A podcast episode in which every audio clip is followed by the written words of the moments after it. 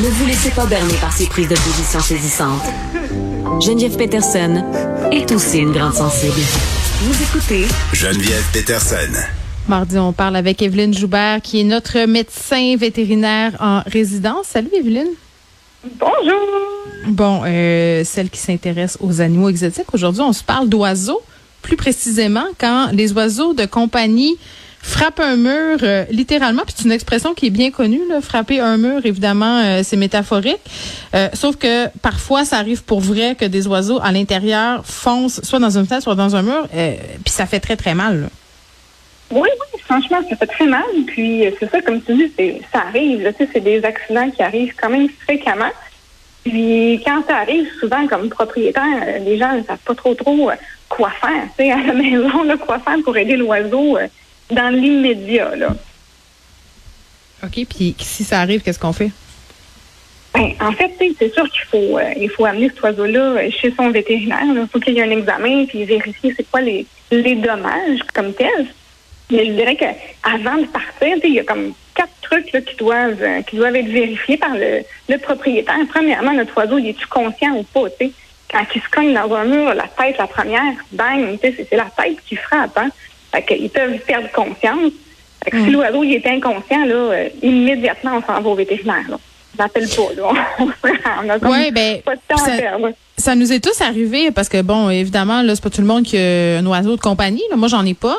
Euh, mais ça nous est tous arrivé d'avoir un oiseau sauvage qui fonce dans, notre fenêtre de maison. Moi, ça m'est arrivé de multiples reprises. Parfois, l'oiseau décède, d'autres fois, euh, il est sonné un peu puis il repart.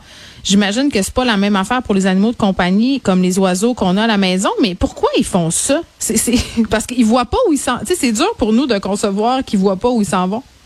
Oui, ben pour les oiseaux de la faune comme tel, c'est oui, c'est ça, c'est quelque chose qui arrive, hein, qui vont se frapper souvent dans des grandes vitres ou euh, des portes patios là, comme tel.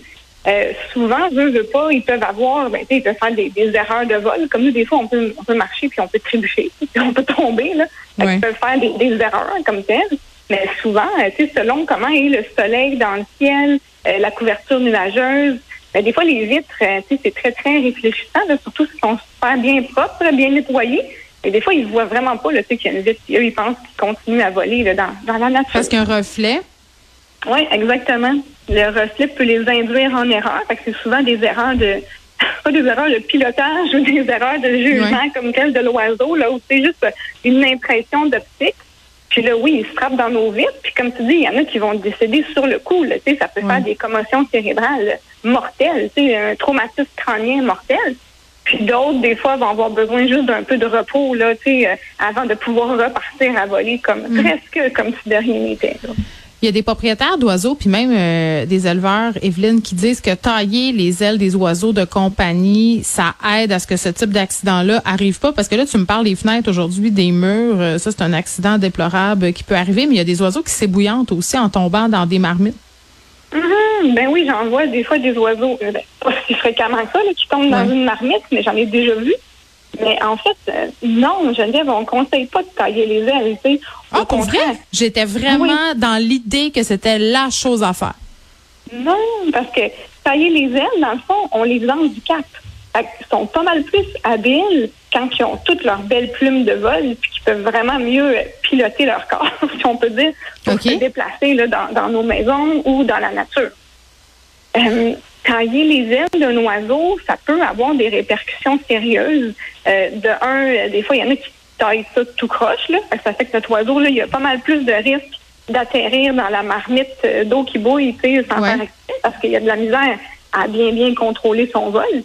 Euh, ensuite de ça, il y en a des fois qui vont faire des tailles qui sont trop sauvages. Si je peux dire, ils vont tailler trop d'ailes. Puis là, l'oiseau, il sera même pas capable de planer. Il va bang, il va tomber au sol. Là, il peut se blesser aussi. Quand tomber au sol, de, ça dépend mm. aussi de quelle hauteur qui est parti, mais il peut se fracturer le bec, fracturer le crâne, les ailes. J'apprends, j'apprends tellement quelque chose aujourd'hui, là, puis je pense que bien des gens qui nous écoutent aussi, parce que c'est vraiment quelque chose qui est répandu euh, dans l'imaginaire populaire, que c'est mieux pour les oiseaux de tailler leurs ailes pour pas justement qu'ils volent n'importe où. Donc, ce que je comprends, c'est que c'est plus pratique pour nous, les humains, parce qu'ils sont limités dans leur mouvement, mais que pour eux, c'est loin d'être l'idéal si je résume. Exactement. Oui, oui, certainement. Puis, il y a des gens qui vont faire ça en pensant qu'ils vont éviter de, de, de perdre l'oiseau. Mettons, si l'oiseau, euh, la porte s'ouvre, puis l'oiseau va C'est ça. dehors. Mais c'est souvent ça qui est dit. Ben oui. c'est pas vrai, ça. Un oiseau, c'est super léger. Geneviève, c'est plein d'air. Hein? Dans l'anatomie de l'oiseau, il y a des poches d'air pour leur permettre d'être plus léger puis de voler facilement. Fait un coup de vent qui arrive, puis ton oiseau, il est parti dans l'arbre, même s'il a ses ailes taillées. Là. Parce qu'un coup de vent sur un petit oiseau, ben, c'est le coup de vent qui est plus fort. C'est, pas une prévention pour pas perdre notre oiseau Mm. dehors. Et c'est pas une prévention pour euh, éviter les accidents. Au contraire, tu sais, ça peut être Ouais. cause d'accident. Fait qu'on on surveille si jamais ça arrive que notre animal fonce dans quelque chose, état de conscience, saignement, signe de fracture, signe de commotion cérébrale, ça je le comprends bien. Mais dis-moi, je te pose une question, qu'est-ce qu'on fait? Parce que ça m'est déjà arrivé de trouver à l'extérieur un oiseau domestique justement qui s'était perdu. Qu'est-ce qu'on fait si ça nous arrive? Parce que l'été, avec les portes qui s'ouvrent, il y a même des gens qui sortent leurs oiseaux à l'extérieur. Euh, ça moi, j'avais retrouvé un inséparable, en fait. Oui, ça arrive, hein, parce qu'en fait, c'est ça, a- on peut perdre des fois notre chat, notre chien dehors, mais il y a des gens qui vont perdre leur, leur oiseau également là, de compagnie. Euh, évidemment, tu sais, il y a plein de monde qui vont mettre ça sur les sites, là, les spotted, puis tout ça, tu sais, oiseaux trouvés, etc. Euh, il y a aussi un organisme qui s'appelle le Perroquet Secours qui, qui est là pour aider justement sais, à, à retrouver là, les perroquets qui ont été perdus. Qu'on essaie de, de prendre des photos, on essaie de, de mettre ça sur les réseaux sociaux pour trouver les propriétaires. Euh, on peut essayer de les attraper, mais souvent, tu sais, ils le feront pas faire. Ils vont voler de plus en plus loin, c'est- sont, Ah, souvent difficiles à attraper. Mais si jamais on l'attrape, s'il est apprivoisé, il a faim, il est proche de nous, ben, il faudrait le mettre dans une cage là, sécurisée le temps qu'on essaie de, de retrouver le propriétaire. là. Moi, j'étais allée le porter à la SPCA, mais il avait l'air affaibli. Euh, entre toi puis moi, là, il était sur ma galerie puis il avait pas l'air de filer ben ben. Je pense que ça fait plusieurs Ah. jours euh, qu'il était perdu. Euh, là, si on a à faire un transport vers euh, un vétérinaire ou autre facilité, on transporte ça dans quoi, un oiseau? En fait, que ce soit pour venir euh, faire un examen général ou suite à un trauma, là, comme, comme un choc dans le mur, comme tel, on va prendre une petite cage. Sais, il existe des cages là, en animalerie qui sont toutes petites, qui servent vraiment pour le transport. Qu'on peut se, se, se prémunir de ça là, avant d'avoir à se déplacer. Euh, on va prendre une, non, une petite cage, une petite boîte de carton ou autre, dans lequel on va mettre un fond euh, en couverture, c'est une petite doudou là, comme telle. Quand ils sont blessés, là, on va pas mettre de, perchoir, on va pas mettre de jouets, on va laisser ça le plus euh, le plus euh, aéré possible comme tel. Et puis on va souvent comme couvrir, c'est comme trois côtés de cette boîte-là, pour pas que l'oiseau il, voit tout autour de lui.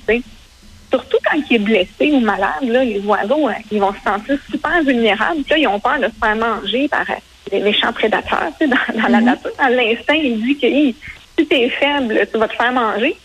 Puis là, il perd beaucoup, beaucoup de temps à observer l'environnement, tu sais, de peur de se faire attaquer. Fait que si on couvre trois côtés de la cage, là, on laisse juste une place où ce qu'il peut voir. Là, au moins, il sait qu'il n'arrivera pas, tu sais, un, un aigle ou un prédateur, tu sais, par en arrière pour venir le manger. Puis là, il peut prendre son temps pour euh, guérir, dormir un petit peu, se reposer, là, moins stressé. là. Très bien. Et en terminant, euh, Evelyne, là, si on veut éviter que les animaux comme les oiseaux se blessent dans nos fenêtres, est-ce qu'il y a des choses qu'on peut faire? Ben oui, c'est sûr, si on parle des oiseaux de la faune comme telle, qu'est-ce qu'on peut faire? Ben, on peut euh, mettre moins de, de vigueur là, à nettoyer nos vitres. on peut, on peut euh, Ah, ça me rend très contente, cette façon de faire. Ben oui. Ça va dire, tu sais, les gens viennent visiter, mes vitres sont sales, mais c'est pour les oiseaux de la faune. tu sais, je Oui, je fais suis une pour- amie pour des animaux. Oui, voilà, une amie des animaux de la faune. Donc, euh, c'est pas obligé de récurer tu d'une manière stick and pan Mm. les vitres. S'ils sont calmes, ça va peut-être être plus facile pour l'oiseau de comprendre que, que c'est pas la nature qui continue, là, que c'est un obstacle. Puis, sinon, il y a vraiment des, il y a des autocollants qui se, qui se vendent là. Euh, c'est bien fait maintenant. Tu sais, dans le temps, il y avait des vieux collants lettres, tu sais, qu'on, on va dire qu'on voyait nous les humains, puis qui étaient un peu choquants là, pour le, le décor, peut-être euh, du salon. Mais maintenant, il y a des beaux autocollants quasiment imperceptibles là, à l'œil de l'humain comme tel, mais vraiment visibles par les oiseaux. Fait que ça va les avertir de, de changer de direction. Là. Oui, nous, on a mis un, un gros hibou en plastique aussi pour éloigner euh, les oiseaux qui fonçaient toujours dans les fenêtres euh, de la maison. Donc voilà, parfois, ça peut être efficace. Euh, merci, Evelyne. ben, ça m'a fait plaisir.